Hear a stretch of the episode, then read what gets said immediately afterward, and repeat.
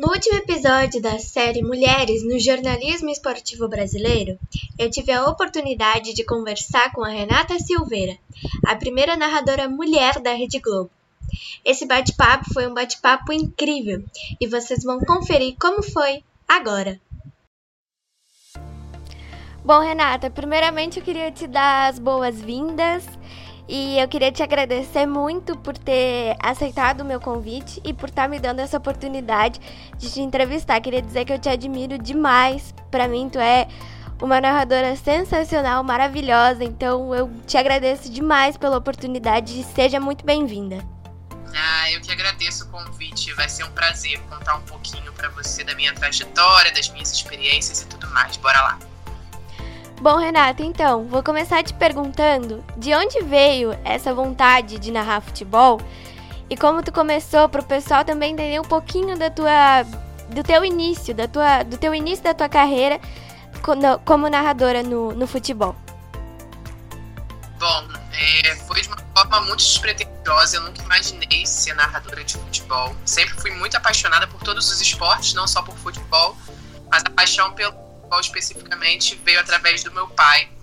É, ele sempre levava eu e minha irmã ao estádio. Eu ia jogar bola, ele levava a gente também. Então, foi um lugar onde eu sempre me senti muito confortável e começou ali aquela paixão desde a infância. Faculdade de Educação Física, depois fiz pós em jornalismo esportivo. Durante a pós, a Rádio Globo lançou é, um concurso chamado Garota da Voz. É, contando um pouco sobre o concurso, foram a participar. Ninguém nunca tinha narrado um jogo de futebol, então era novo para todo mundo. Eu venci aquele curso da Copa começou. E aí eu fui estudar, fui fazer curso na rádio, pontapé inicial desse concurso Agora eu queria que tu falasse um pouquinho sobre a tua preparação para os jogos, para as transmissões. Eu muito desse processo, inclusive, de preparação para o jogo, né? É, eu gosto de estudar muito, de estar bem preparado para uma transmissão, é, por todas as questões. Primeiro, porque eu sempre cobrei muito, sempre fui muito esforçada e dedicada, e também pelo fato de nós sermos mulheres e termos que estar mais preparadas o tempo todo, né? Porque as pessoas, infelizmente, ainda duvidam do nosso potencial com o futebol, com o jornalismo esportivo, só pelo fato de sermos mulheres. Então, é preciso estar sempre preparada. Então, chega a escala, eu começo a dar muita leitura através do site oficial dos clubes. É, é, gosto de escrever, eu não trabalho no computador, eu gosto de escrever. É na, é na, na raiz, eu brinco, falo sobre isso. Então, faço muitas anotações, as principais, começando sempre pelas principais. Depois eu começo estudando jogar, né? não só dentro do futebol, né? mas toda a história jogador. Acho legal a gente trazer também os detalhes para dentro. É isso. Muito estudo e narrar um jogo de futebol, as pessoas precisam estudar para estar tá preparado ali para o dia efetivamente da narração. Hoje em dia, a gente vê muito o crescimento das mulheres no futebol, sendo jogadoras de futebol, jornalistas, enfim, é, eu queria que tu falasse um pouquinho o que, que tu acha sobre esse crescimento das mulheres e o que, que pode ser feito para esse crescimento é, continuar aumentando cada vez mais. É, a gente está caminhando, é um, a gente fala que na narração a gente está indo aos poucos, mas já é um movimento bem positivo, na minha opinião, em relação a tudo isso. A gente começou lá atrás vendo repórteres, depois apresentadoras, comentaristas, então, a, passo a passo, a gente está evoluindo e cada vez mais a gente vê mulheres envolvidas não só em transmissão, mas em programas e debates esportivos também. Acredito que para que isso aumente cada vez mais, é preciso que as empresas deem mais oportunidades, né? Enxerguem que as mulheres também têm essa capacidade de falar sobre futebol. E, pelo outro lado, que as mulheres se capacitem cada vez mais para estarem preparadas. Agora eu queria que tu falasse um pouquinho, Renata, é, sobre é, o teu ambiente de trabalho. Se tu já viveu algum constrangimento no teu ambiente de trabalho ou em alguma transmissão. Em relação a assédio, preconceito e ambiente de trabalho, não. A gente vê muito isso nas redes sociais, né? Muitas pessoas ainda que estranham e que têm preconceito pelo fato, não só do seu trabalho, né? Mas só pelo fato de você ser mulher as pessoas já falam que não gostam. Graças a Deus, dentro do trabalho, do ambiente do trabalho, nunca sofri nenhum preconceito em relação a isso. Tenho uma carreira nova também, né, de pouco tempo, talvez isso ainda vá acontecer, não sei, tomara que não. Mas em relação ao ambiente trabalho, nunca vivi nada disso, não. Agora eu queria que tu falasse um pouquinho sobre a tua estreia no Grupo Globo. Tu estreou em março do ano passado, narrando a goleada de 5 a 2 do Botafogo sobre o Motoclube. E eu queria que tu falasse um pouquinho como é que foi essa repercussão da tua estreia. 5 a 0 Isa. Senão todo botafoguense vai ficar chateado com você. Os torcedores do Botafogo que me perdoem, então. Pode seguir, Renata.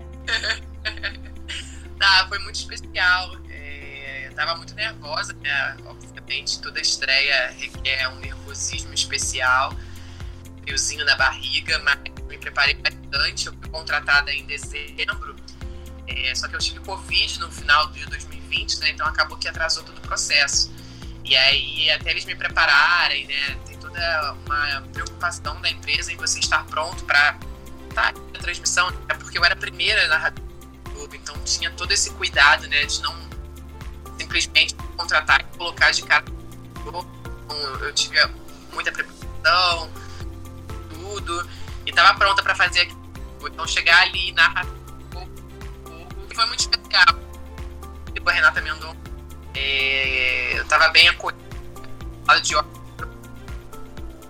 foi bem legal. Agora eu queria que tu falasse um pouquinho também, é, que nesse tempo que tu é, estreou no Sport TV, tava rolando também um campeonato brasileiro, né? Que começou em maio, no final de maio. Eu queria que tu falasse da experiência que tu teve de narrar o Campeonato Brasileiro, tanto da Série A como da Série B, porque tu transmitiu tanto o acesso do Botafogo para a Série A, quanto alguns jogos da, da própria primeira divisão do campeonato. Então eu queria que tu falasse um pouquinho sobre a tua experiência. Foi muito legal e foi uma experiência nova, porque até então eu nunca tinha narrado campeonato brasileiro, né? Quando eu trabalhava na a gente ia campeonatos internacionais, espanhol, argentino, Europa League. É, e você falar pro público que é torcedor mesmo do time é completamente diferente. Eu falo isso porque na Fox eu falava para torcedores de futebol. É, eu não estava falando ali com um torcedor do Real Madrid, do Levante, do Leganés, do River 3, do Boca. Não, eu estava ali falando gosto de futebol, era televisão, era um jogo interessante.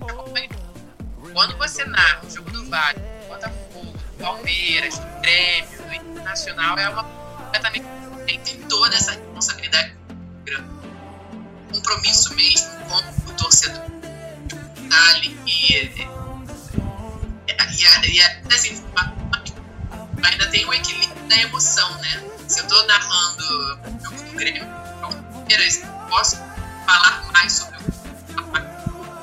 mais emoção na hora do para um time ou o outro. Então eu tenho que saber dosar e equilibrar. É, foram muitos jogos foi assim, muito legal. É, ter vivido essa Agora eu queria que tu falasse um pouquinho também sobre as tuas referências, porque o pessoal deve ter curiosidade de saber quem é que a Renata Silveira tem de inspiração. É, eu acho que o nome é esse, inspiração mesmo. É, a gente fala de referência quando as pessoas isso, eu fico sempre na dúvida do que responder. Porque, por exemplo, eu nunca vi uma mulher narrando futebol, né? Então, eu nunca imaginei ser uma narradora de futebol. E provavelmente eu nunca uma narradora de futebol, porque eu nunca vi uma mulher narrando, então aquilo nunca foi uma realidade, uma possibilidade, né? Então hoje ser essa referência é muito legal. E, então, assim, referência, de falar que referência eu nunca porque eu nunca vi alguém fazendo uma coisa e falei, caramba, tenho essa. Mas inspiração eu tenho várias, né? A minha primeira inspiração no jornalismo na narração foi o Edson Mauro, foi onde tudo começou na Rádio Globo, depois fui fazer curso na escola de rádio. Então ele é a minha primeira inspiração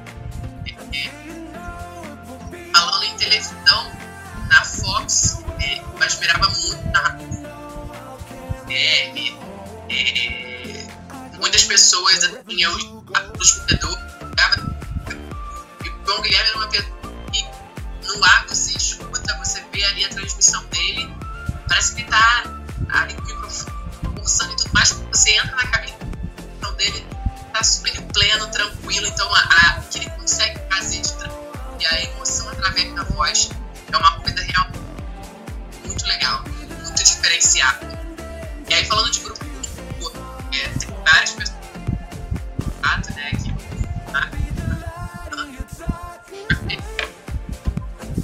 reflexão e ele faz uma coisa que eu acredito muito que é o entretenimento, né? Eu acho que o futebol, claro que é informação, é seriedade e tudo mais, porque é jornalismo esportivo, mas se não tiver o entretenimento, se não tiver o lance de ser divertido, eu acho que não vale a pena. E as pessoas, elas precisam para isso, né? Para pensar, para se distrair. Então é muito mais entretenimento que qualquer outra coisa. E eu vejo muito isso no Dandan. Gosto muito também do Milani, do Milton Leite, do Everaldo. Se eu ficar aqui, vou citar todo mundo. É, são perfis específicos assim que eu sigo, eu tento ir seguindo, mas eu gosto bastante.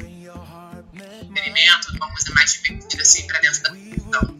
Ainda falando em referências, tu tens uma academia de dança no Rio de Janeiro. E eu queria que tu falasse um pouquinho é, com o que, que a dança contribui de alguma forma para o trabalho de narradora.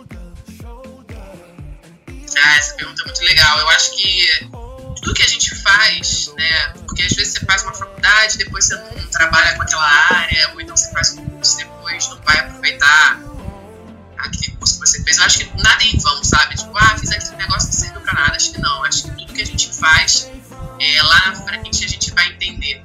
E hoje eu sou muito feliz por poder conciliar né, as minhas duas profissões, tanto como diretora de academia de dança, hoje não mais dando aula, né? Infelizmente parar de dar aula no passado para conseguir conciliar tudo. É, e narradora. Então, assim, muito feliz porque eu consigo levar essas duas coisas no meu dia a dia. E acredito muito que a dança influencia na minha desenvoltura, principalmente na câmera, né? Na hora ali de estar tá fazendo um pré-jogo, é... expressão, é, coordenação motora, acho que é muita coisa, né? Narrar, é, questão do ritmo também, né? De você ter o ritmo ali da fala, de chamar o comentarista.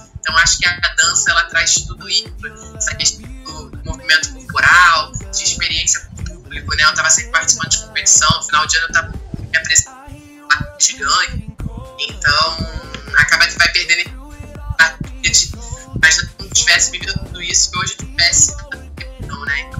A dança me ajuda na minha narração, na minha desenvoltura ali no pré-jogo e tudo. Eu queria que tu falasse agora sobre o jogo que mais te marcou. É, no Grupo Globo, na Fox, na Rádio Globo, enfim.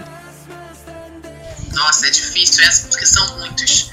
Quando me perguntam em relação à transmissão mais importante que eu já fiz na minha vida, foi o, na Eurocopa, né, nesse ano, caso Eriksen, Dinamarca e Finlândia, Finlândia, que ele teve um mal súbito em campo. Então é uma coisa que a gente não está preparado, não está esperando, imagina que vai acontecer, né?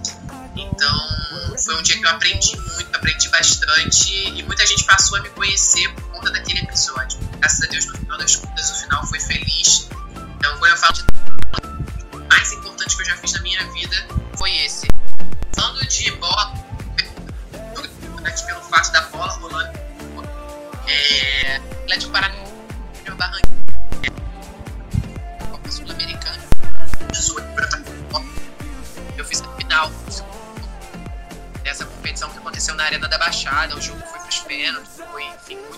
Emocionante. Ali eu fiquei arrepiada, ali meus olhos encheram de lágrimas, eu fiquei bem emocionada. Foi um jogo muito emocionante. Ali eu senti muito, então, assim, na sabe? Eu fiquei muito feliz pela minha então, eu narrei até hoje. E aí tem a final da Copa do Mundo de 2018 também, já narrei a final da Copa do Nordeste. É, essa minha estreia na Globo também. Eu queria que tu falasse então que tu citou ali é, o jogo do, do caso Eriksen, né? Dinamarca e Finlândia. Eu tava acompanhando esse jogo também, queria que tu falasse o que tu sentiu naquela hora. No momento que ele cai ali, a gente já vê a gravidade, né? Da situação. Fiquei bem nervosa nos cinco minutos iniciais. Depois eu falei, nossa, agora eu preciso ficar mais tranquila, porque a transmissão vai continuar e eu preciso levar informação para quem está acompanhando. Então foi um. Ainda do início do jogo, foi uma hora e 48. Nós ficamos o que ia acontecer, reprisando a imagem diversas vezes. E sem se ele estava bem, não tava.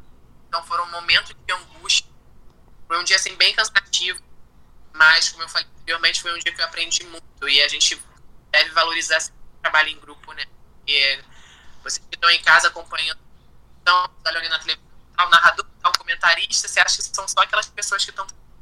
Não, tem a galera que está no estádio, que é pela, pela imagem, né? Da imagem e passar para as pessoas. Tem, tem as pessoas que são responsáveis é, pelas informações que aparecem na televisão, na transmissão, e tem as pessoas que são responsáveis nós, nossos produtores, e nesse dia a gente trabalhou bastante. Aprendi muito, estou muito grata a todo mundo que estava naquela transmissão. Um dia tenso, mas também foi um dia de muito aprendizado. Agora eu queria que tu falasse sobre a tua narração dos sonhos. Nossa, acho que o sonho de qualquer narrador, narrador é narrar da seleção brasileira, né? Não precisa nem ser o Hexa, o Hexa tá logo ali, tomara, né? eu provavelmente não vou ter essas oportunidades ainda de pegar uma seleção brasileira numa Copa do Mundo. Mais velha, quando eu estiver mais cascuda, tem que comer muito arroz e feijão ainda pra isso acontecer. Mas com certeza vai ser é, tá dentro do estádio.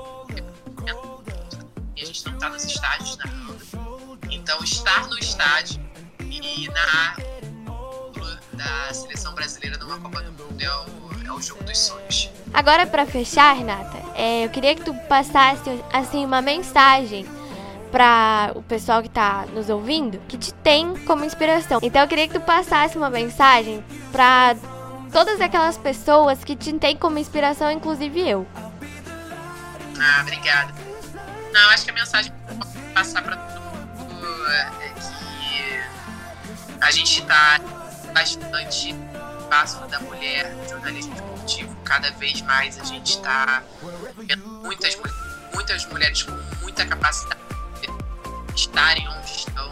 Então, assim, ter essas referências é muito legal, porque eu não tive, né?